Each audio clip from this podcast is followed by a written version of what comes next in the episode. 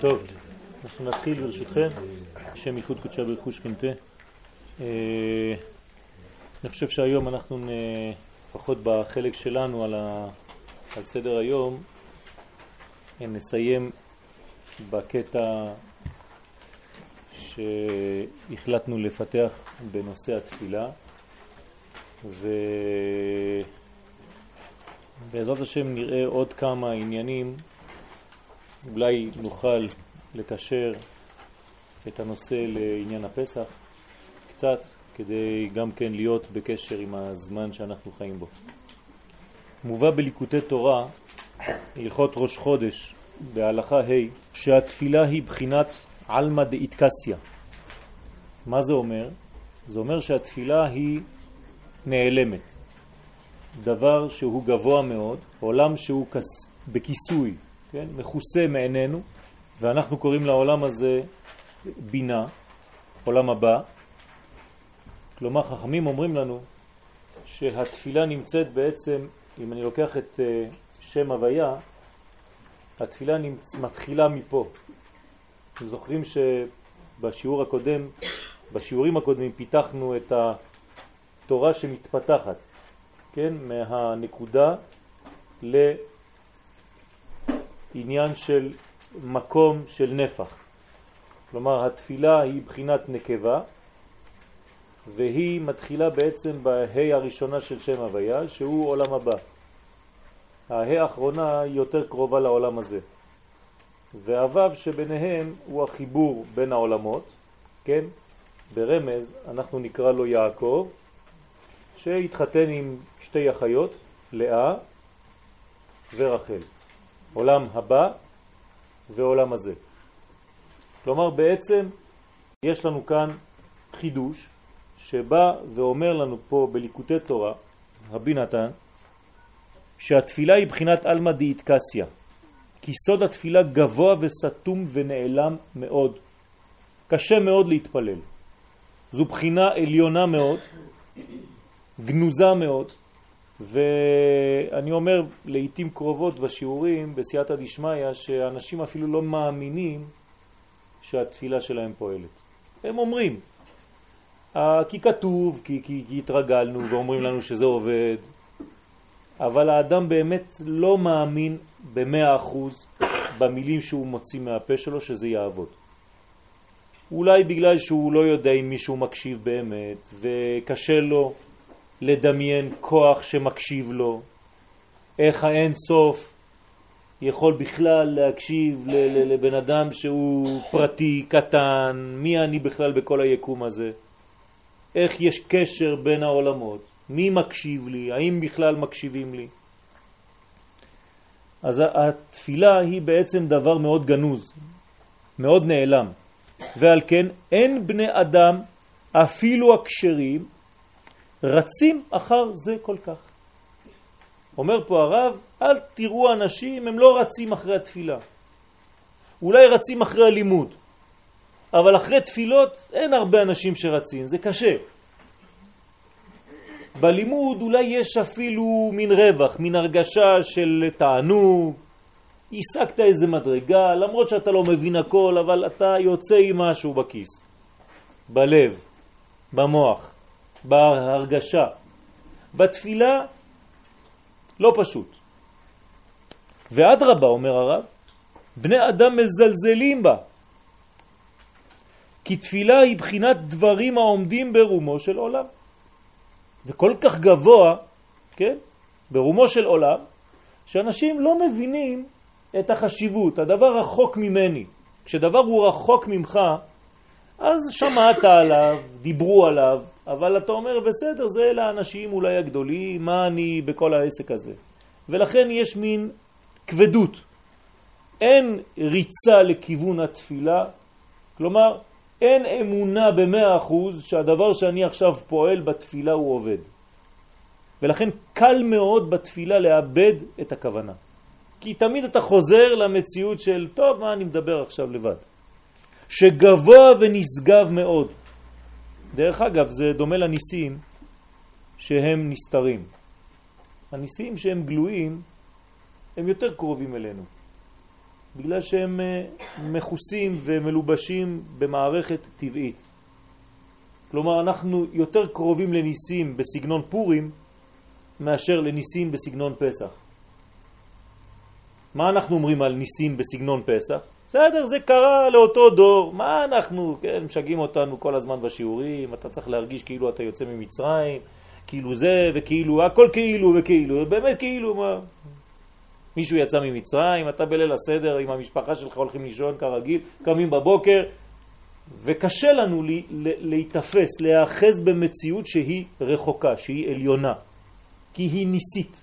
ודבר ניסי זה קורה למישהו, אבל uh, פעם ב... אותו דבר כאן בתפילה. התפילה היא כל כך גבוהה, שאנשים לא מבינים את עוצמתה. אבל בני אדם מזלזלים בה. ואפילו יעקב, עכשיו פה עוד יותר חידוש, אומר פה הרב יעקב אבינו, לא היה יכול לעמוד על הדבר. מה זאת אומרת? לא יכול לעמוד על הדבר. יעקב התפלל בשביל רחל, לא בשביל לאה. הוא אפילו לא ידע שלאה שייכת לו. יש פה רמז עצום. יעקב העדיף את מה שהוא אוחז כאן בעולם הזה, יש מציאות, לפחות אני רואה משהו, זה נקרא רחל ברמז, מאשר לאה. לאה בכלל הוא לא מחפש אותה, היא באה אליו. נותנים לו. ועבד ברחל דווקא. כלומר, כל המאמץ של יעקב זה לעבוד ברחל. רחל, כתבתי לכם בסוגריים, היא בחינת תורה שבעל פה. מדרגה נמוכה יותר. ולבן הארמי, ברמאותו הגדולה, רצה להטעות את יעקב ולהחליף לו לאה ברחל. זאת אומרת, לכאורה קורה כאן דבר שהוא לא טוב, הוא לא בסדר, אבל הכל טוב. אפילו דרך רשע כמו רמאי, כמו לבן, שרוצה בכוח לתת את לאה ליעקב, למרות שיעקב הוא כבר נעול על רחל, יש כאן סוד גדול מאוד. כי לבן לא ידע כלל מעלת לאה.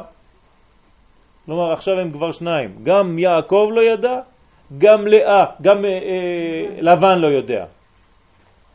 אמרנו שלאה זה תפילה, כן? אלמא דאיטקסיה, העולם הגנוז. שניהם לא יודעים.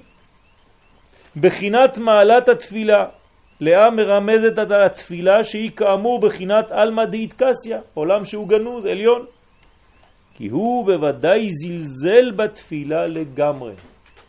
תשימו לב מה אומר פה הרב, דברים חשובים מאוד. ועל כן, סבר שאין בלאה שום חשיבות כלל. זה לא מעניין, תפילה, בסדר, טוב, אני מתפלל, אני עושה משהו, כן?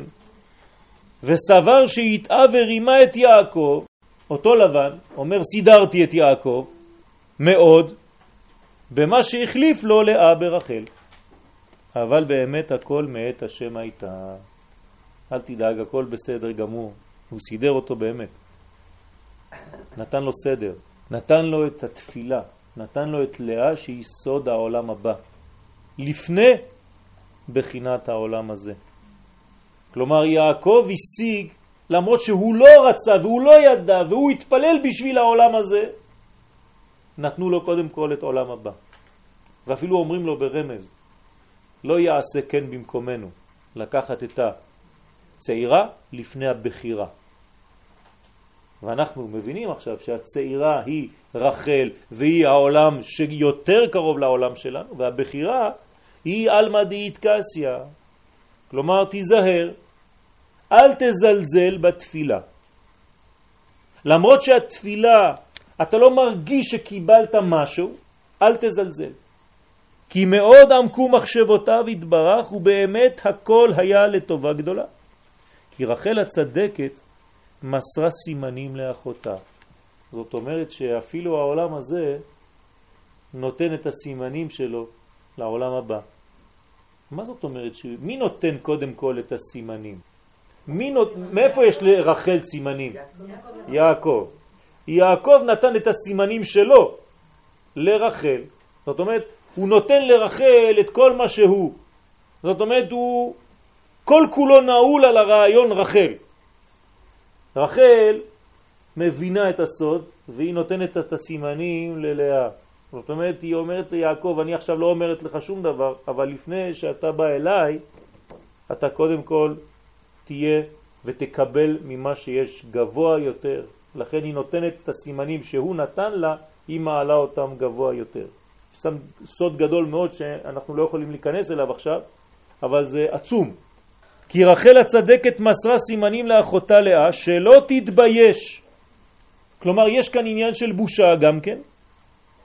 בושה להעדיף, ובושה גם ליעקב, כן? להעדיף את המדרגה ההיא ולא את המדרגה העליונה יותר. מסרה סימניה לתפילה, כי יעקב מסר הסימנים לרחל, מה הוא מסר לה? זה בחינת הסימנים של התורה. יעקב זה בחינת התורה. התורה נמסרה לרחל, ורחל העבירה את הסוד הזה ללאה שהיא סוד תפילה. כלומר, התפילה פה קדמה לתורה. זאת הבחינה שהיא נבנית, היא בצד הנקבה, אבל היא עליונה יותר מהתורה עצמה ומהגילוי של התורה ברחל. רחל אומרת, מלמדת אותנו, תתפלל, תקבל יותר, אפילו תורה. לא תתפלל, גם התורה שלך תהיה חסרה.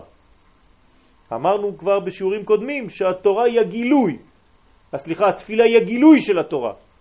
אז ככל שתתפלל יותר, תפתח יותר את מנגנון התפילה. והתורה שלך, כן, תתפתח, תתפתח, תתפתח, ואז תבין בדיוק על מה אתה מדבר. בזכות מה? בזכות התפילה. עולם הבא לפני העולם הזה בירידת העולמות. זה מה שכותב הרב. עלינו להבין שהאדם הוא חלק אלוה ממעל ממש. עכשיו אני נכנס לעניין למה אנחנו לא מרגישים שהתפילה שלנו עובדת. אני כבר אומר את זה פה ברמז, כי אנחנו לא זוכרים, כי אנחנו שוכחים שאנחנו חלק מנשמה אלוהית. אנחנו שוכחים שכל גוף שאתם רואים כאן הוא בעצם עולם שלם, מלא הכל. כל הנשמות, כל הגלגלים, כל הכוכבים, כל המזלות, כל מה שיש בעולם זה כל אדם. אנחנו לא מבינים את זה. אנחנו רואים גוף, כן, כמה סנטימטרים, כמה מטרים אנחנו תופסים, שום דבר. כן? היום אתה פה, מחר אתה שם, ואתה לא מבין מה הולך פה. כשאתה שוכח את החלק אלוהה ממעל ממש, גם התפילה שלך מקבלת מכה. כי אתה בעצם מזלזל במה שאתה. לכן אתה מזלזל במה שהאתה הזה, שהאני הזה, יכול לעשות. אתה לא מאמין בפעולה שאתה בעצמך יכול לגרום בעולמות. והוא אחוז, אותו אדם, בשורשים הרוחניים העליונים ועד הגוף הגשמי שבעולם הזה, ולכן הוא כלול מכל העולמות, וחיבור שמיים וארץ נעשה בו. אנחנו, כל אחד ואחד מאיתנו מחבר שמיים וארץ. נשמה אלוהית שאנחנו מצליחים, כן? לא יודעים בדיוק איך, לשמור בגוף שלנו שזה ארץ, שזה חומר, והנשמה הזאת לא בורחת. ברוך השם, 70, 80, 90, 100 שנה. אף אחד לא יודע איך הוא עושה את זה, אבל בכל זאת, אפילו בלילה כשאנחנו נותנים לה קצת לברוח ופוחדים, אומרים שמע ישראל אולי זה פעם אחרונה, בבוקר היא חוזרת עוד פעם. אם היינו מבינים את זה, אם היינו קולטים את הרעיון של החשיבות של ממה אנחנו עשויים, אז התפילה שלנו באמת הייתה תופסת מדרגה אחרת. כי היינו מבינים שכל פעולה, וחוץ מזה הפעולה הכי נשמתית שיש לנו זה הדיבור, רוח ממללה, היינו מבינים כמה עוצמה יש לכל מילה ומילה. אנחנו לא יודעים אפילו. אנחנו מזלזלים בתפילה. אנחנו מזלזלים ביכולת של הפעולה של מילים. מה זה מילים? התפללתי. כמו שאמרו חז"ל, האדם הוא עולם קטן. זה לא סתם מילים. עולם קטן כי כל העולמות כלולים בכל אחד ואחד מאיתנו. בכתבי רבנו בחיה, על בראשית פרק א' כ"ז, כתוב שצלם העולם בתכונתו, שהוא עולם המלאכים ועולם הגלגלים ועולם השפל הזה, שלוש מדרגות, מלאכים, גלגלים ועולם הזה, שלושה חלקים אלה הם כלל המציאות. זה המציאות. ועל תכונה זאת תכונת בניין האדם. אותו דבר האדם בנוי. על שלושה חלקים בדוגמת בניין המציאות. זאת אומרת, מה שיש בכל העולמות, מלאכים, גלגלים ועולם הזה, יש בכל אחד ואחד מאיתנו. זה אנחנו. מפני זה נקרא האדם עולם קטן, לפי שהוא כנגד העולם הגדול. אותו דבר. וזה רמז איוב באומרו, ומבשרי אחזה אלוה. אם אני יודע להסתכל על הבשר שלי, אני יכול לדעת מה יש בעולמות העליונים. עוד מעט נתחיל לקרוא ולחדש פרקי אבות. חכמים אומרים לנו, דע מה למעלה ממך. עין רואה, אוזן שומעת, וכל מעשיך בספר נכתבים. כן? חז"ל מסבירים לנו, דע מה למעלה ממך. אם אתה יודע מה יש בך, אתה תדע מה יש בעולמות העליונים. כלומר, הגוף שלנו זו מפה, מפת דרכים. הכל יכול להשתנות, ואנחנו לומדים דרך הגוף שלנו והמציאות הגופנית שלנו את כל הסודות של כל היקום. אני מדבר גם על הגוף החיצוני וגם על הפנימיות שלנו. האמת שהסוד הכי גדול, הכי גדול, זה הפשט. כן? כי זה הסוד הגדול. כשהעולמות העליונים יורדים לעולם הזה ומתלבשים בעולם הזה במציאות, זה הסוד הגדול. כי הסוד הוא סוד. אז אם הוא סוד, שישאר. מתי הוא בעצם מתחיל לחיות? כשהסוד מתלבש. כשהוא מתלבש והוא הופך להיות דבר גשמי אמיתי, הרי שכאן זה הסוד האמיתי הגדול. לפני שהסוד מתלבש, הוא בעצם לא מעניין. לכן הסוד הגדול זה הפשט. ולכן חכמים תמיד אומרים לנו, אין מקרא יוצא מידי פשוטו. תיזהר לא לצאת, כי אם יצאת מהפשט זה כבר לא סוד, זה אתה סתם בחלל. כלומר, אין יותר אדם גשמי ממקובל. מה שחושבים ההפוך, שהמקובלים הם בשמיים. זה לא נכון. המקובל הוא זה שלומד לקבל. אם אתה לומד לקבל, אתה עכשיו כלי. כלומר, אין יותר כלי מאדם שלומד סוד, באמת. וזה הפשט שהוא הפשט של הסוד. זה הסוד האמיתי. ואמר, כי מתוך חלקי גופו, שהם שלושה, משם יראה ג' חלקי המציאות שבמעשה בראשית. אם אני בודק את מה שיש לי בגוף, במדרגה הזאת שהקדוש ברוך הוא בנה לי מנגנון, אני צריך לראות במנגנון הזה את כל מה שיש בעולמות, שהם מעשה אלוה. דרך אגב, זאת הרפואה האמיתית. להבין שהאדם הוא קוסמי, להבין שהאדם הוא כלל עולמי, ולא איזה גוף קטן שצריך לטפל בו עכשיו. ולכן צריך תמיד לרפא אותו ביחס לכל המציאות שהוא נמצא בה. אני תמיד אומר שיהודי שבצרפת הולך לראות רופא והוא אומר לו שהוא חולה, הרופא צריך להגיד לו קודם כל תעלה לארץ. זה גם חלק מהרפואה שלו. לפני שהוא מתחיל לטפל בו בפרטיות בחלק שכואב. אני מרגיע אותך היום. אבל הרפואה האמיתית שלך צריכה להיות במקום המתאים לזהותך. לאוויר שאתה צריך לנשום כיהודי, כי הקדוש ברוך הוא ברא אותך עם מנגנון כזה, שאתה צריך לנשום את האוויר של ארץ ישראל. וכל עוד אתה לא נושם את האוויר הזה, אתה זר. אתה מוזר. אם היינו מבינים ממה אנחנו עשויים, מאיזה חומר גשמי ורוחני ואיך אנחנו מחברים ביניהם, אז היינו מבינים שכל מילה שאנחנו מוציאים מהפה, זה לא סתם אה, תתפלל בשבילי, טוב, הוא אמר כמה מילים. לא. יש כאן שינוי של מציאות. עכשיו יש לך אדם חולה, וכמה מילים משנות את החולי הזה לרפואה. איך? מה זה? מה קורה פה? אלא אם כן, יש לך אדם קוסמי שמטפל בקוסמוס אחר, והוא ממש מטפל בו, ממש חי אותו, ולא מטפל בפרט בלבד, אלא במכלול. אתמול דיברתי עם חבר והגענו למסקנה שאמרתי אותם אתמול בשיעור של אנשים, שבשביל להיכנס לעולם הזה יש תור גדול. הרבה הרבה הרבה מחכים בתור כדי להגיע לעולם הזה. מיליארדים. לא רק בני אדם, לא רק נשמות. גם פרחים, גם צמחים, גם כל מה שאתם רואים בעולם הזה, כל שנייה הוא אומר תודה, תודה, תודה, תודה. ואנחנו, בני האדם, לפעמים מתחילים עם כל הצעקות, עם כל ההתמרמרויות, כל אחד בא ומתחיל להיות מפונק, ואתה צריך תמיד לזכור שעושים לך ככה. הלו, אם אתה לא שמח, אתה יודע כמה מחכים? אחד הולך, אחד בא. תיזהר.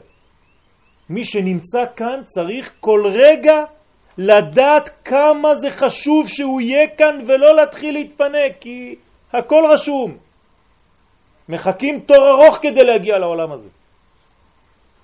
הראש של האדם, ששם השכל שופע, הוא כנגד העולם העליון ששם השכלים הנפרדים.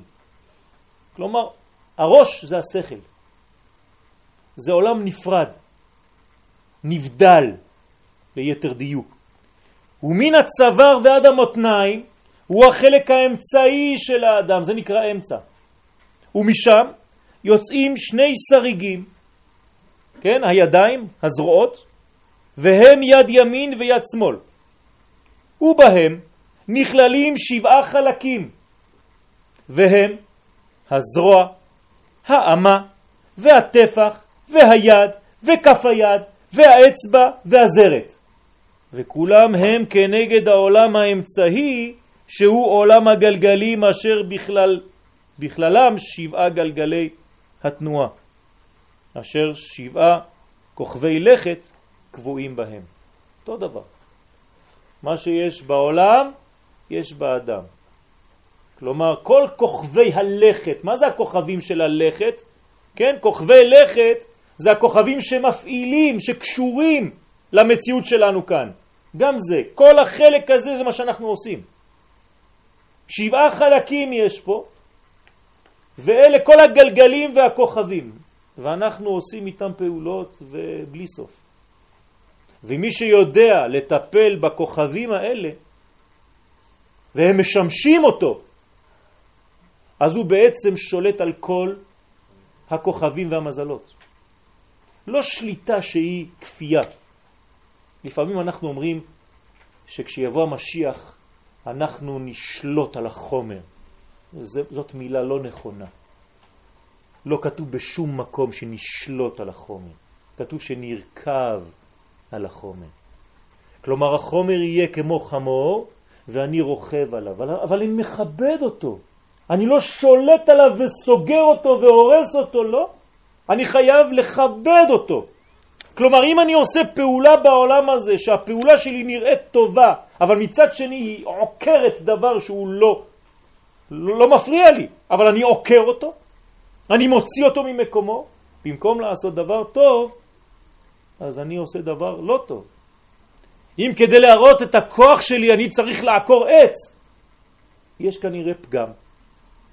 אם כדי להתקדם אני דורס, מצווה הבאה בעבירה. אז צריך להיזהר מאוד, כן? כלומר, אנחנו צריכים לכבד את כל מה שיש ביקום הזה. הכל. כל דבר יש לו מקום, וכל דבר יש לו את המציאות שלו, וגם הוא חיכה בתור עד שהוא הגיע לפה, ואתה בא ועושה לו ככה? אנחנו צריכים לכבד את כל מה שיש כאן. דרך אגב, גם הניסיונות שכל אחד ואחד עובר, גם הניסיונות האלה, הם צריכים את הכבוד, את הערכה. כי אם אתה לומד לראות מה נותן לך, מה משדר לך אותו ניסיון, אז בעצם למדת משהו מהניסיון הזה. לא זרקת אותו. הוא בא להודיע לך משהו. אל תמחק אותו מיד. תנסה לשמוע מה הוא משדר לך. ויש בכלל החלק האמצעי הזה, הלב באדם, אשר המחשבה באה ממנו. כלומר, אם לפני השיעור הייתי שואל אתכם ברחוב מאיפה המחשבה, הייתם אומרים לי מהמוח, נכון? המחשבה באה מהלב. זה המקום האמיתי של המחשבה. מי שחושב מהראש, יש בעיה. המחשבה האמיתית היא מחשבה של חכם לב. כלומר, החוכמה שלך צריכה, חייבת לעבור דרך המידות של הלב כדי לחמם את הקור שבמחשבה, ורק בשילוב שניהם אתה אדם יהודי אמיתי. והיה היום והשבות אל לבביך. אם אתה לא עובר דרך הלב ואתה רק שכלי, כן, היו הרבה רופאים שכליים לפני 60 שנה, שלא היה להם לב. והנה הוא כמלך יושב בחדרי חדרים. השמש, הלב, בתוך חדרי חדרים, וכל שאר איברי הגוף תחת ממשלתו. הלב זה ראש הממשלה של הגוף. לא המוח, הלב, תשימו לב. גם ישראל נקראים לב שבאומות. והוא באמצע הגוף כנגד כוכב חמה. הלב כמו השמש עומדת פה באמצע, שהוא באמצע הגלגלים. כן, הנה הגלגלים שלי, והלב שהוא באמצע הגוף כמו השמש נותנת, שולחת קרניים לכל המקומות. שהוא באמצע הגלגלים, ממנו תבוא האורה בעולם, כמו שהשמש מביא אור לעולם הזה, ככה הלב מביא אור וברכה ושמחה לכל האיברים שבגוף. אדם שאין לו לב טוב, לא שאנשים סובלים ממנו, זה נכון, אבל מי שסובל הכי הרבה זה הוא בעצמו. כי האיברים שלו לא מקבלים מהשמש של עצמו. הוא מתייבש. אשר בסיבתה יעשה כל פעולותיו, ולכן השמש נותנת את הכוח לעשות את כל הפעולות, ככה הלב, הוא נותן את הכוח לעשות את כל הפעולות. זה החלק האמצעי. וממותניו ולמטה, בחלק התחתון שבגוף, הוא החלק השלישי, ויש בכלל החלק הזה פעולת התולדה, כן? החיים, להוליד. והוויה והפסד, כלומר יש דברים שהם של חיים ודברים שהם הפוך, של פליטה, של דברים זרים ולא טובים לגוף, רעלים למיניהם. כלומר יש הפסד והוויה מהמקום התחתון הזה, בדיוק כמו העולם הזה שהוא בעל הוויה והפסד.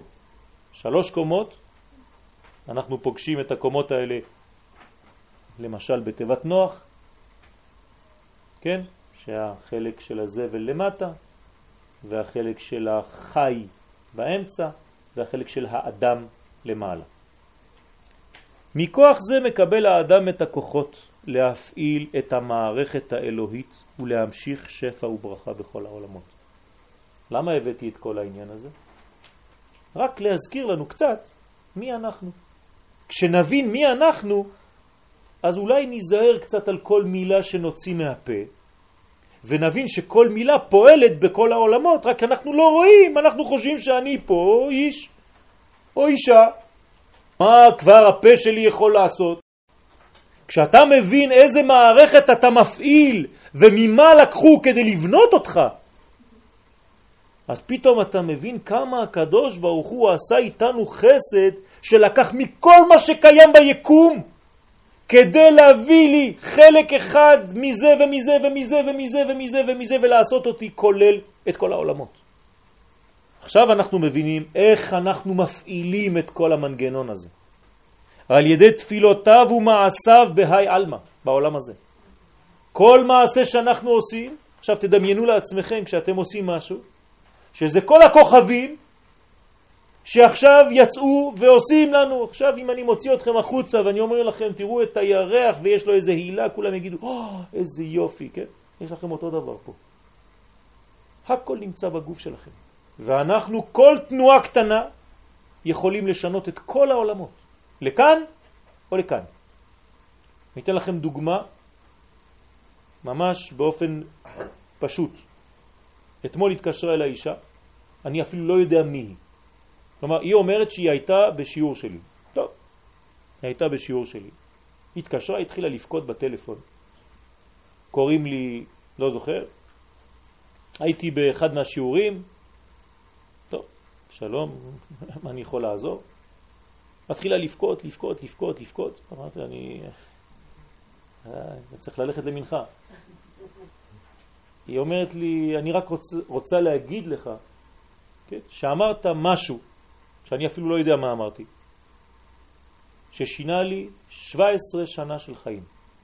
התחלתי לפחד, חשבתי בטח הרסתי איזה משהו. כן? אמרתי, גם זה יכול להיות, חס ושלום. זה דאגה. היא אומרת לי שהיא הפסיקה לדבר עם כל המשפחה שלה לפני 16 שנה. אין לה שום דיבור, לא עם האחים, לא עם האחיות, היא ובעלה ולא עם ההורים, עם אף אחד. ואחרי השיעור, לא יודע מה אמרתי, היא אמרה זהו די, אני חייבת לעשות עבודה, פעולה, ברגע הזה. היא אמרה לי, והיא בוכה, הלכנו בלי להודיע לאף אחד. אחרי 16 שנה נכנסנו אצל ההורים, היינו שם יום שלם, כולם בכו, כולם עשו, לא יודע מה שם, היא אומרת לי, אני לא יכולה לתאר לך במילים מה קרה שם. אבל אני חייבת לראות אותך וזה וזה. אמרתי לה, תשמעי, אני לא יודע, בעזרת השם אני שמח, אבל... אמרתי לי, לא, אתה לא מבין, אתה לא מבין, אתה לא מבין.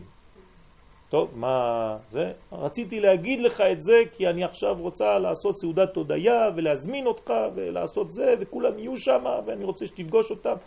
אמרתי לו, וואי וואי, לאט. עכשיו, זה לא בשבילי, כן? זה לא אני. אני רק מספר לכם סיפור, אבל כל אחד מכם, כל אחד פה, משנה עולמות בצורה כזאת.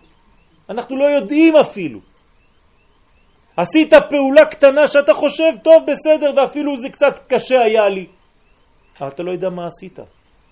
זה תחיית המתים בשביל כמה אנשים.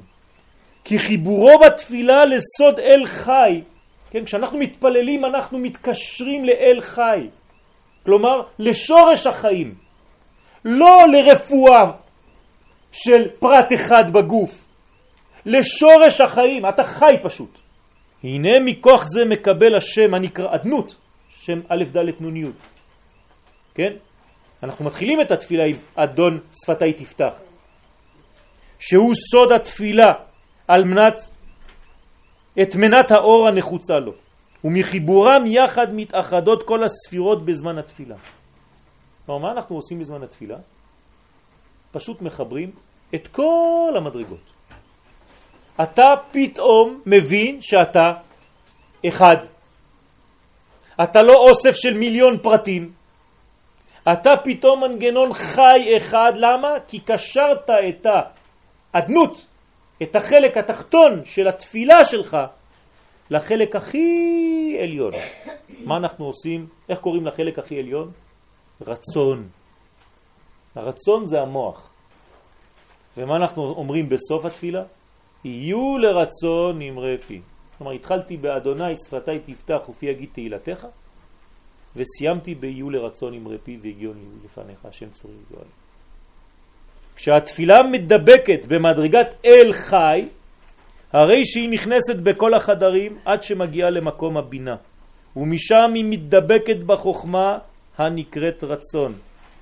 כלומר, אנחנו מתחילים, עולים, עולים, עולים, עולים עד לבינה, והבינה הולכת לחוכמה, וסוף מעשה במחשבה תחילה, כי בתחילת העמידה אנחנו אומרים, השם שפתי תפתח, כי שם נמצא שער הכניסה, ובסוף התפילה אנחנו אומרים יהיו לרצון. לפי שהרצון הוא המעלה הגבוהה בסוד אות י' שבשם הוויה, ומשם הכל עולה ומתדבק בכתר העליון הנקרא אין סוף. מה זה אומר? שכל תפילה ומילה שאנחנו מוציאים, שאנחנו מתפללים לקדוש ברוך הוא, זה מגיע עד אין סוף. אנשים שמבינים מה זה תפילה, הם מתפללים המון, נכון? רק מי שלא מבין מה זה תפילה, אז מה הוא עושה בזמן התפילה? מהר. הגיע זמן מנחה, טוב יש לי עשר דקות לזרוק מהר, ואם לא זה יעבור הזמן ועשיתי את התפילה שלי. כן, יש לי חותמת שעשיתי תפילת מנחה. זה תפילת מנחה. בגלל שקראת כמה דברים זה תפילת מנחה. היית בכלל בתפילה הזאת. אמרת אותה, אבל היית שם. אדם שבא לדבר איתי, והוא לא מדבר איתי, הוא בכלל לא מסתכל עליי, והוא סתם אומר לי מילים שכתובים לו. כתובות לו מילים שם, בתוך איזה מחברת או חוברת. שלום אדוני, אמרו לי לבוא לפה כדי לבקש ממך אם אתה יכול לתת לי בבקשה... זה? תפילה זה? אנחנו לא מבינים מי אנחנו, ולכן אנחנו לא מבינים שכל מילה ותנועה יכולה לפעול. רציתי בשיעור הזה לפתוח את העניין הזה לאט לאט ולהבין גם שהמיקום של התפילה שלנו חשוב מאוד. ואופן העמידה. חיבור זה שבין כל המדרגות הוא בעצם סוד הקורבן. תפילה זה קורבן, נכון? אמרנו בשיעורים הקודמים שהתפילות, הקדוש ברוך הוא נתן לנו במקום הקורבנות, תפילות. מה זה קורבן? קורבן זה חיבור וקירוב, קרבה של מה? לחבר את כל הפרטים שבמציאות. כל היקום מתחבר והופך להיות חטיבה אחת עולם אחד. אנחנו בעולם שלנו, תדעו לכם, מפעילים את כל העולמות.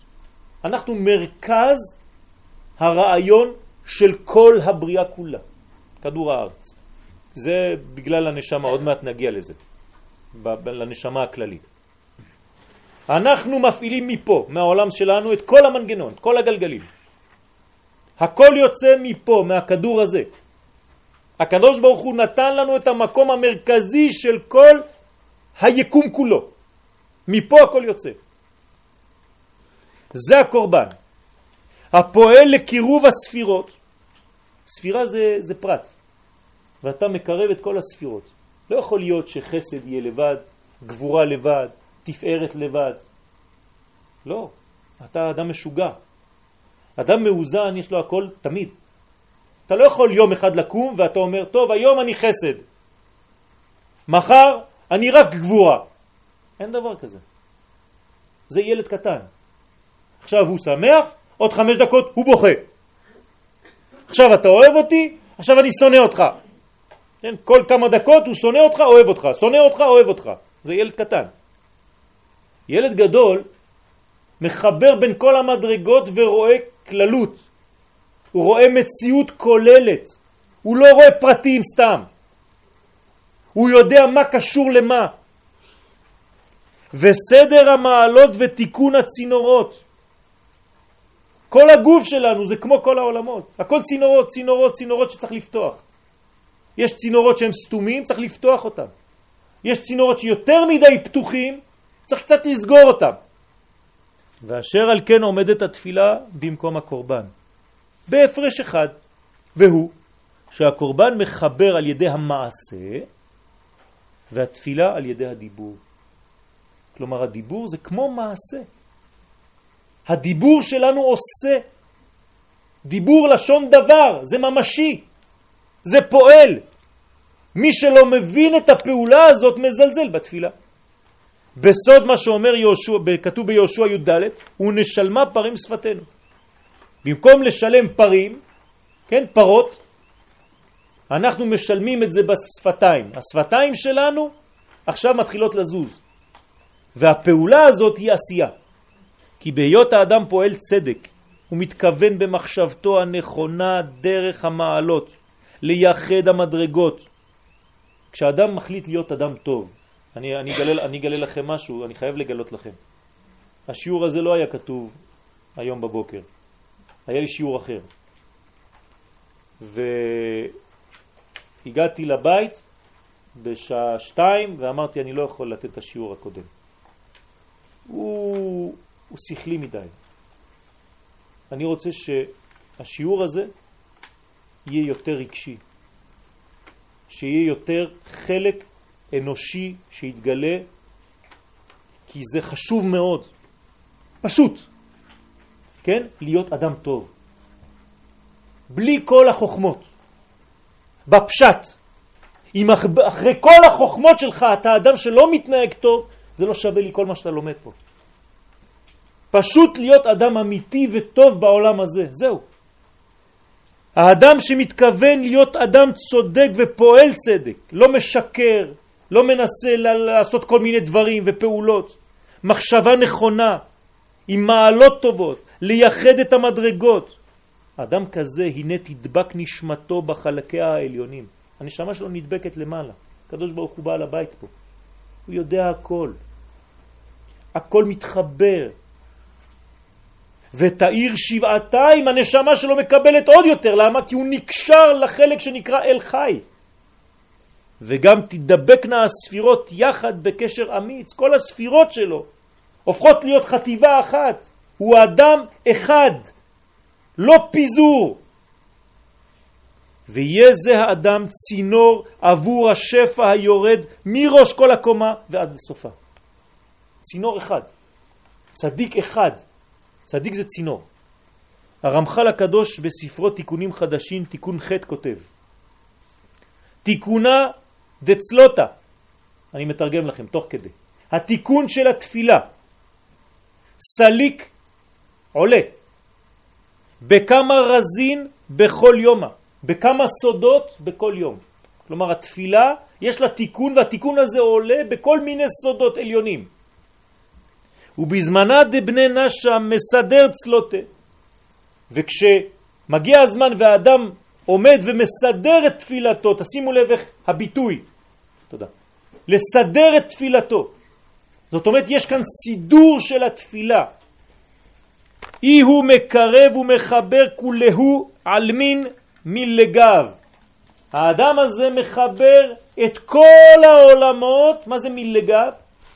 מבפנים. לא חיבור חיצוני דבק, נדביק לכך כמה חלקים והכל יהיה בסדר, יאללה, לך הביתה. הוא מדביק את הכל מבפנים.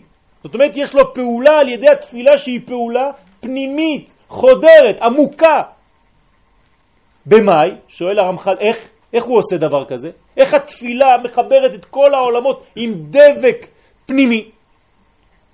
אלא בנשמתה דילה. כשהוא מכניס את הנשמה לתוך התפילה. למה? אתם שאלתם פעם את עצמכם למה גוף חי לא מתפזר? הרי למה גוף מת מתפזר? מיד כשהוא מת, כל החלקים מתחילים להתפזר, נכון? מי החזיק את כל החלקים ביחד? הכוח הרוחני שנקרא נשמה. למה? למה הוא מקשר את כולם? מה הכוח שלו לקשר את כולם? כי כל חלק חושב שהנשמה היא רק בשבילו. אתם מבינים מה הולך פה? כל חלק, כל חלק מהגוף אומר, זה, זה הנשמה שלי. השני אומר, לא, לא, זה שלי. העין אומרת, זה הנשמה שלי, האוזן אומרת, זה הנשמה שלי, כל אחד חושב שזה שלו. כולם קשורים בדבק הזה שנקרא הרווח שבין האותיות. אתם זוכרים את השיעור על הרווח שבין האותיות? יש אותיות, זה אוזן, זה ראש, זה אוזן, זה גוף וזה רגליים. מי מחבר ביניהם? רק מה שיש באמצע. אתם רואים שהאמצע פה, לצורך העניין פה זה שחור, כן? אבל האור הזה שנמצא פה, הוא גם כן פה, וגם כן פה, וגם כן פה, וגם כן פה, וגם כן פה, וממשיך ויוצא מכל העולמות, נכון? זאת אומרת שאם אני יודע לשמוע את הצליל, לא של האיבר הזה, אבל של הדבק שהוא באמצע, אז אני יכול לדבר את השפה של הפרה, ואת השפה של העץ, ואת השפה של הציפורים, ואת השפה של מה שאתם רוצים. כי מי מפריד בינינו? רק הגוף. כמו פה. רק הגוף של האותיות נפרד. אבל מי שווה לכולם? הדבק האמצעי, הנשמה הפנימית. אדם שמתפלל ואומר אוסף של אותיות, הוא לא עושה שום דבר. אבל אם הוא מכניס את הנשמה שלו בזמן התפילה, אז זה כבר משהו אחר. הוא מדביק את כל החלקים, שום חלק לא יוצא החוצה, לא נפרד מהכלל. דאי היא, אומר הרמח"ל, למה הנשמה עושה את העבודה הזאת? דאי היא כללה דכולה, כי היא הכלל של הכל. ובגין כך, ובשביל זה, בגלל זה, תפילה בלא כוונה כמו גוף בלא נשמה. זה לא סתם איזה ביטוי, כן? אומרים את זה מהר והולכים. לא. גוף בלי נשמה זה מוות. גוף עם נשמה זה חיים. זה הבדל קטן, נכון? זה חיים ומוות. או שאתה חי או שאתה מת. זה פשוט. ואנחנו כאנשים בריאים רוצים חיים, והקדוש ברוך הוא אומר לנו תמיד, הוא בחרת בחיים. אדם שחז ושלום בוחר במוות, כן, הוא כבר ממש חולה. אנחנו באופן טבעי, כן, וחי בהם. כל מה שהקדוש ברוך הוא נתן לנו זה כדי לחיות יותר טוב.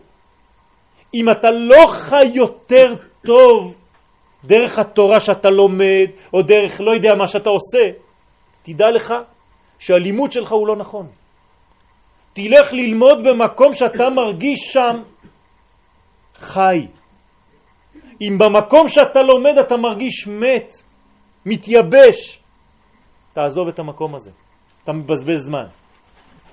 לפי דבריו הקדושים, התפילה מקרבת את העולמות ביניהם, וסגולתה לחבר את כולם מבפנים.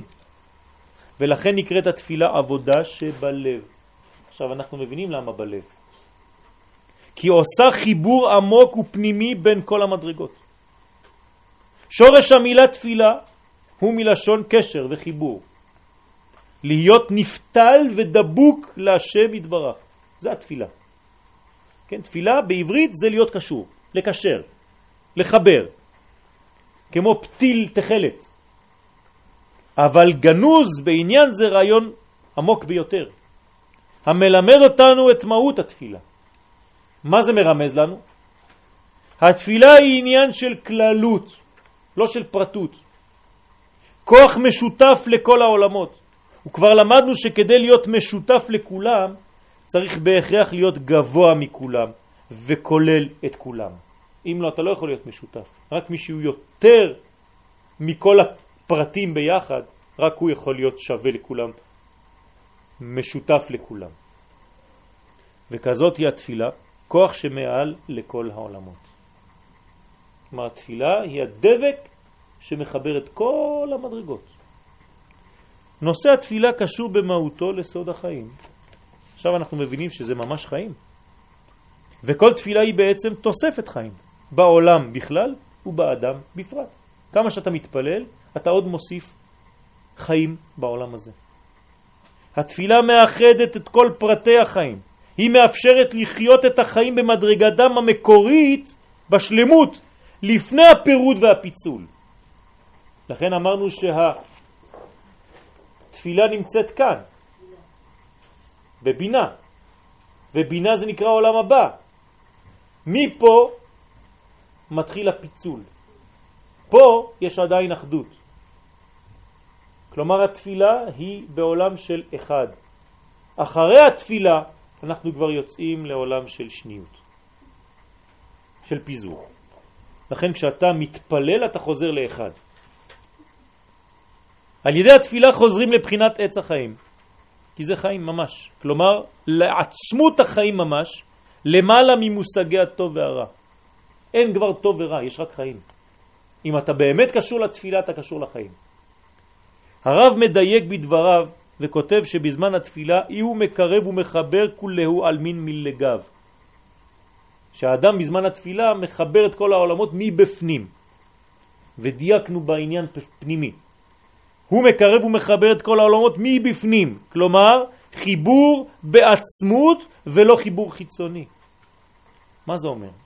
ונראה לומר בסייעתא דשמיא כי העולמות במקורם הם חטיבה אחת. האמת שכל העולמות הם חטיבה אחת, הקדוש ברוך הוא לא ברא עולם שמפוצל. והתפילה רק מגלה את האחדות הזאת. אתה לא מוסיף שום דבר, אתה רק מגלה את מה שיש. לא מדובר כאן על פעולה של הדבקה בין חלקים נפרדים אשר אין כל קשר ביניהם. אתה לוקח איש ואישה ואתה אומר, טוב, זה שהתחברו. לא. אם הם לא היו מחוברים, הם לא התחברו. כלומר, הם חוזרים רק לחיבור שהיה כבר. אלא מדובר על פעולה המסלקת את הצמצום. מה זה עושה? מה עושה התפילה בעצם? היא מסלקת את מה שלא אפשר לי לראות שאני באחדות. כלומר, יש הרבה הרבה הרבה מכשולים בדרך שאני לא רואה שהכל אחד. אם אני לא רואה שהכל אחד, בעצם מה קורה? אני רואה הכל פרטים, פרטים, פרטים, פרטים. מה עושה התפילה? מסלקת את כל הבלבול הזה ואומרת לך, זה לא נכון, הכל אחד. רק אנחנו לא רואים. אתם יודעים שהרק, האוויר, הוא הרבה יותר מוצק מאשר החומר? כן, בפיזיקה, תורת הקוונטים, כן? הרק שבאוויר הוא 10 בחזקת 250 ומשהו מהחומר עצמו. זאת אומרת שהאוויר הרבה יותר חומרי מה, מהבטון הזה. ובשבילנו זה הכל ריק. אם היינו יודעים לטפס על כל החומר שבאוויר, היינו יכולים לעוף. וזה מה שיקרה לעתיד לבוא. כתוב בספר חסד לאברהם, שלעתיד לבוא נדע לעופף בשמיים. זאת אומרת שאנחנו נדע לטפל ולראות בכל החומר את המוצק שבחומר. עוד פעם, לא לברוח מהפשט, אלא לחפש דווקא את הפשט הגדול, שהוא בעצם הסוד הכי גדול. הוא מגלה את האמת הפנימית האחדותית של כל היש. למה זה חשוב? כי כשאתה רואה ריק, אתה חושב שזה ריק. לא, זה ריק ממה שאתה רגיל לראות, אבל זה מלא. אמרתי לכם מקודם, הכל חושך פה. למה זה חושך? כי אתה לא מבין. אבל זה אור. זה חושך בשביל מי שלא מבין. הכל אחד, הכל אחדות. אתם מבינים שאם אתם פותחים ספר תורה לפני שמתחיל הטקסט, כן, יש לפחות איזה חצי מטר של גביל לבן, אין כלום, כן? הכל לבן. אתם יודעים כמה הוא חשוב הלבן הזה? זה כל ההכנה. זה כאילו אמרו לך בראשית. אתה רואה רק בראשית, אתה חושב איפה התורה, איפה זה מתחיל? אומר לך, לא, מה, כל זה לא קראת? יש הרבה שקט לפני. השקט הזה הוא חלק מהטקסט. בלי השקט הזה אין טקסט בכלל. והשקט הזה הוא בהתחלת התורה, וכשגמרת, גם יש לך עוד חצי מטר בסוף. ואומרים לך, אתה יודע מה? בראשית מתחבר לפה.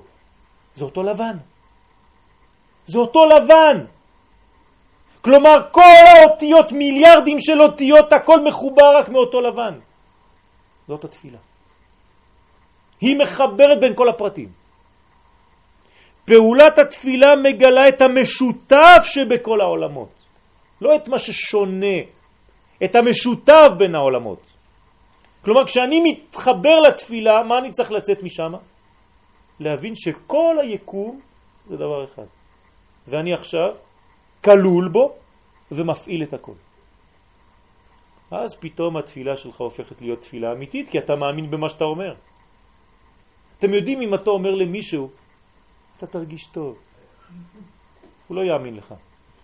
אבל אם אתה מסתכל עליו, אתה אומר לו, אני אומר לך שאתה תרגיש טוב, אתה תהיה בריא, את תהיה בריאה. פתאום הוא מאמין. למה? כי אתה מאמין. זה אותו דבר בתפילה. אנחנו אומרים מילים ואנחנו לא מאמינים למה שאנחנו אומרים. אז, אז מה אתה משחק משחקים? אם כשאתה אומר ותחזנה עינינו בשובך לציון ברחמים, ואני אומר את זה ואני חי את זה, אז אני אראה כשהקדוש ברוך הוא יחזיר את השכינה שלו לציון ברחמים. כי אמרתי את זה והאמנתי בזה. והקדוש ברוך הוא לא דוחה את התפילה שלי כי הייתי בתפילה הזאת. אבל אם אמרתי מילים סתם, ואחרי חמש דקות אני שואל אותו, זה עשיתי או עוד לא עשיתי? שכחתי כבר, בוא נחזור מרצה. לא תפילה. התפילה פועלת להרחבת הראייה המוגבלת של האדם, זה פתאום פותח לי ומרחיב לי ומעניקה לו עיניים חדשות לראות את המשותף ולא רק את המבדיל והמפריד. אם היינו מסוגלים לראות את המשותף בינינו, אז היינו מבינים הכל. אבל אנחנו רואים רק את ההבדלים. אתם יודעים מי מבדיל? החוכמה. החוכמה מבדילה. מה זה החוכמה? חוכמה זה לדעת מה לא, כן? הלב מחבר. הוא נותן לך את הקרבה של מה כן קשור. מה רק, לא רק מה, מה ששונה. כן? דרך הפריזמה של התפילה, העולם נראה באחדותו הכוללת. יש אחדות כוללת בעולם. את זה אנחנו צריכים לראות, זאת, זאת גאולה, זאת גאולה. מה זה גאולה? שכל השם הזה יהיה אחד, נכון? מה זה השם הזה אחד? מה אתם חושבים שיהיה פתאום איזה שם כזה ירד מהשמיים, יגיד הנה השם אחד ושמו אחד, עם קול כזה גברי? מה זאת אומרת? מה זה ביום ההוא יהיה השם אחד ושמו אחד? למה היום אתה רואה אותו חצי? זה אומר פשוט שכל החלקים, כי גם פה יש חלקים, כל האותיות אחדות אחת זה יהיה. מציאות, חיים. זהו. ברגע שתבין שהכל אחד, ולכן אנחנו אומרים תמיד, ואנחנו לא מבינים מה אומרים, אין עוד מלבדו. כשתבין שהכל אחד, ואתה פועל קטן שבאחד הזה, ואתה גדול, כי אתה פועל בגדול הזה, כל עוד ולא הבנת את זה, אז אין גאולה. בליל הסדר זה מה שאנחנו עושים, דרך אגב. בליל הסדר אנחנו צריכים לשדר שידור שהכל אחד. שיש בעל הבית שהכל אחד פה.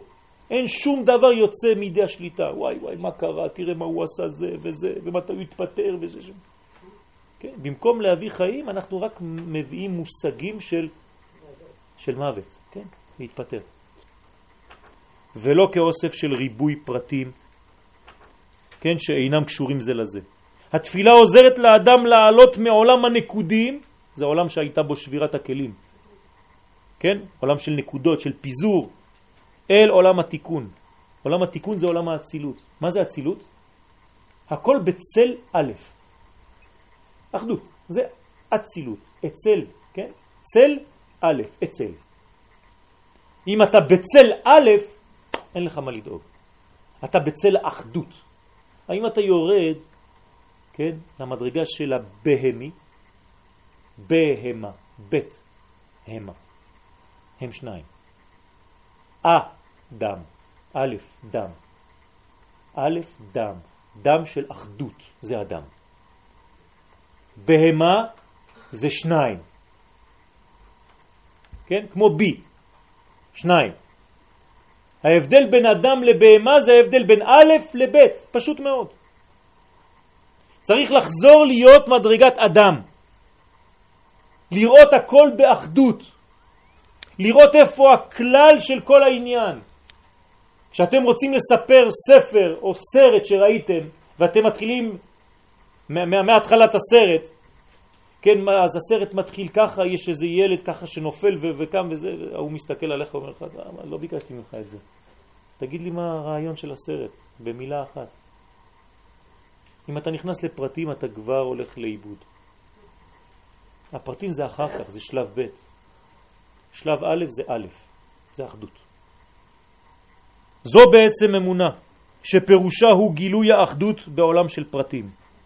התפילה והאמונה הן אותו דבר, כן? פנים המופיע בחוץ. זה אמונה. אמונה זה דבק של פנימיות שמופיע החוצה. הפנימיות היא אחדותית, גם בחוץ אתה צריך לחיות באחדות, באחדות הזאת. לאמרת חז"ל אני מאמין באמונה שלמה בביאת המשיח, ישנם שני פירושים. האחד הוא שבאופן פסיבי המשיחיות עוברת דרכי מבלי שאהיה מודע לה, כן, אני מאמין באמונה שלמה, אז אה, כן, אני לא מבין, אבל יש כוח משיחי שעובר דרכי, והפירוש השני הוא שבאופן אקטיבי אני לוקח חלק פעיל בתהליך הגאולה. למה? בהיותי מודע למהלך, כי אני למדתי, אני יודע מה קורה במהלך הזה. כן, זה כמו אדם שחי ולא מבין איך הוא חי, הוא נושם ויושן ואוכל והכל, והוא לא מבין, אבל הוא חי. הוא פסיבי של כל החיים שלו. אבל אם הוא לומד מה זה אכילה, ואם הוא לומד מה זה לנשום, ואם הוא לומד והוא לומד והוא לומד, אז הוא הופך להיות אקטיבי בכל רגע ורגע, ואז הוא, כן, כל רגע הופך להיות חוויה. עכשיו אני נושם, למדתי.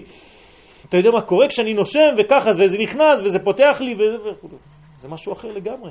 אותו דבר בלימוד התורה. המשיחיות עוברת דרכך, ואתה יכול להיות כמו כל בן אדם שלא יודע כלום. אני חי. או שאתה לומד את החיים. כשאתה לומד חיים, אתה לומד את המשיחיות, אתה לומד את הגאולה, אז אתה רואה אותה בכל דבר ודבר. כשכולם מתחילים לבכות, כשהם שומעים חדשות, אתה צוחק. כשרבי עקיבא רואה עם כל החברים שלו שיש חורבן בית המקדש וכולם בוכים, הוא צוחק. למה? כי הוא רואה את הכלל. הוא רואה שעכשיו זה בית המקדש הזה, בסדר, זה לא היה, זה היה רק ניסיון, יש עוד פעם עוד בית מקדש. יש עוד בניין אחר כך, זה היה מעבר. בסדר, זה כואב עכשיו. אז זה שני דברים, שני פירושים של הגאולה. אדם מאמין הוא אדם שדרכו עובר האור האלוהי ומתגלה בפועל. רבי נחמן מברסלב, זכותו יגן עלינו, עליו השלום, כותב בספרו הקדוש ליקוטי מוהר"ן חלק א' סימן ז', וזה לשונו. עכשיו אנחנו מתייחסים למיקום של התפילה. כלומר, אם אמרנו שהתפילה היא כל כך הרבה פועלת, אז יש לה כנראה מקום מיוחד. דע כי עיקר הגלות אינו אלא בשביל חסרון אמונה. אני מקשר גם כן את העניין הזה עכשיו, בשלב האחרון של השיעור, ליציאת מצרים. למה יש גלות? בגלל שאין אמונה. כלומר, חוסר אמונה זה גלות. עכשיו, מה זה אמונה אמרנו? לבדוק ולראות את האחד בכל הפרטים. כן? כמו שכתוב בשיר השירים, תבואי, תשורי, מראש אמנה. תבואי ותראי, כן, בגלל שיש לך אמונה. ואמונה הוא בחינת תפילה. מעניין, הנה בדיוק מה שאמרנו. אמונה ותפילה זה דבר אחד. כלומר, כשיש לך אמונה, כשאתה מאמן, כשאתה מאמץ, דיברנו כבר על העניין הזה הרבה פעמים, כשאתה מאשר את האלוה, אתה מאמת אותו, אז אתה אדם מאמין. אז אתה אדם מתפלל, כי אתה עושה הכל קשר אחד. אתה פשוט מגלה את הפנים הזה פה בעולם הזה. אתה הופך להיות סוכן של השם הזה. אני עובד בשבילו. אני רוצה לגלות אותו. מה יוצא מכל העניין הזה? שאפילו גאווה אין לך יותר.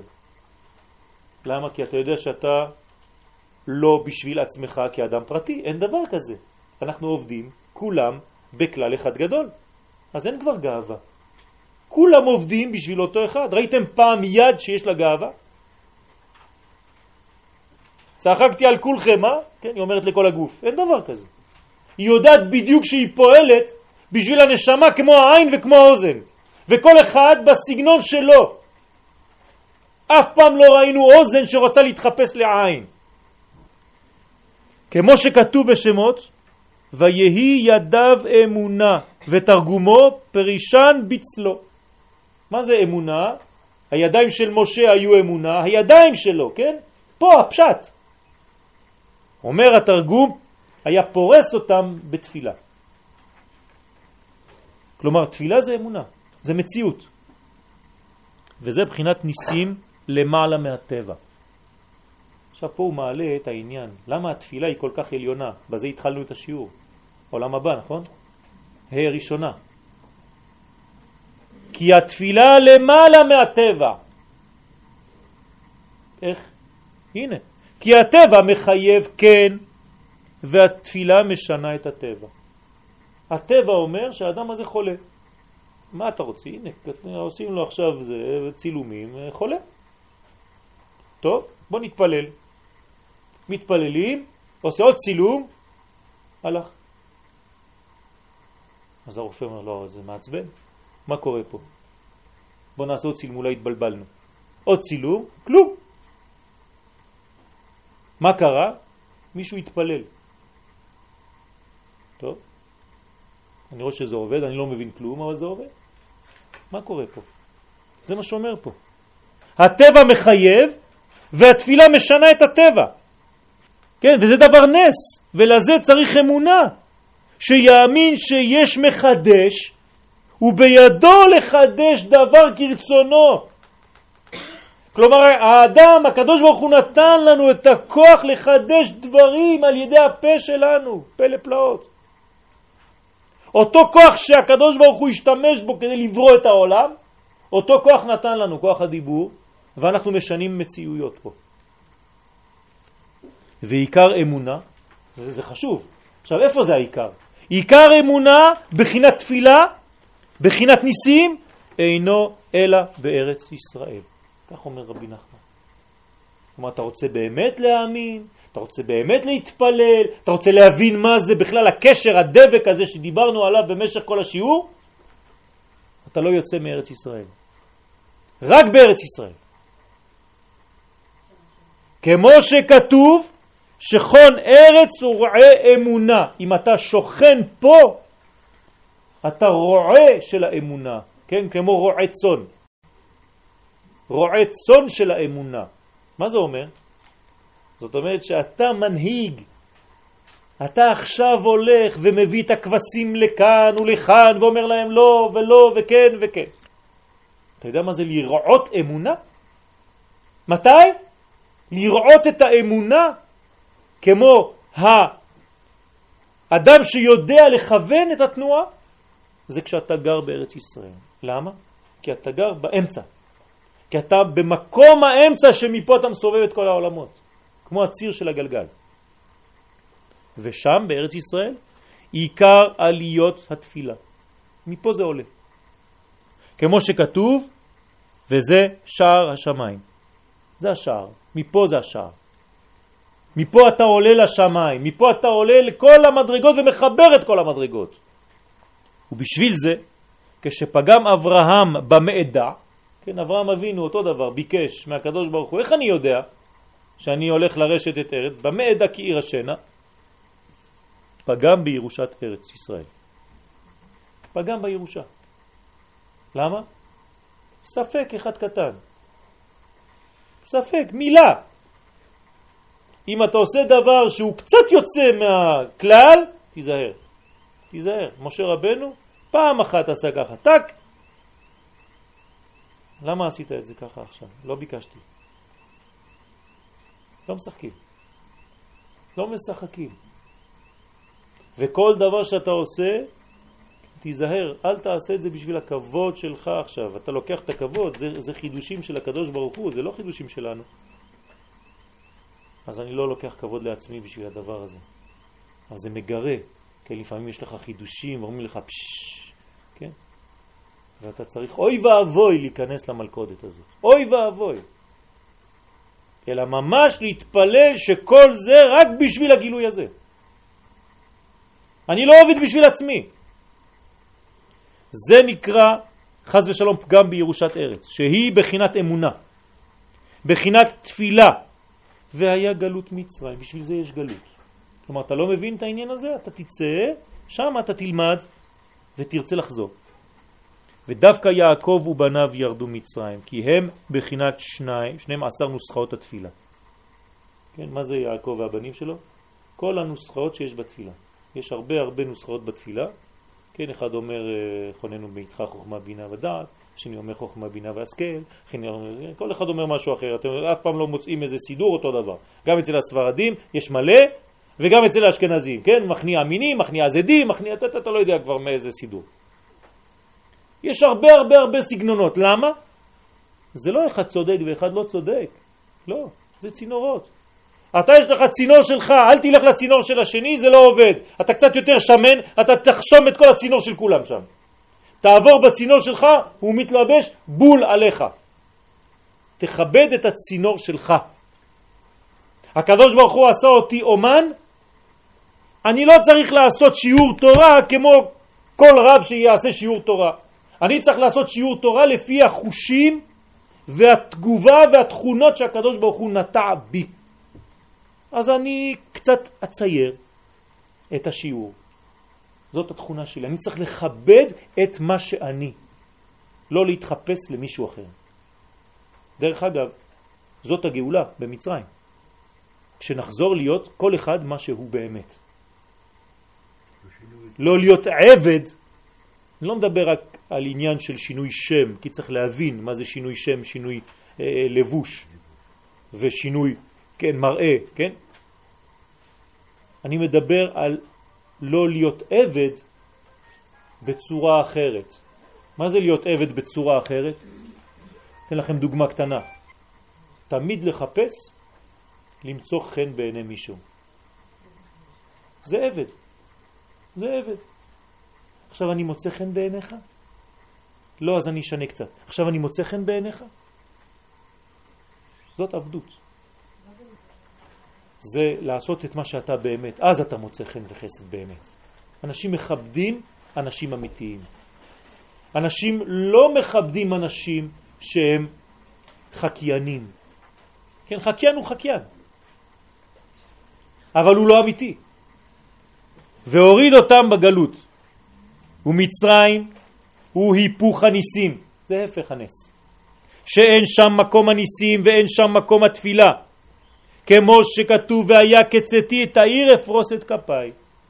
משה רבנו כל פעם שהוא רוצה להתפלל יוצא ממצרים.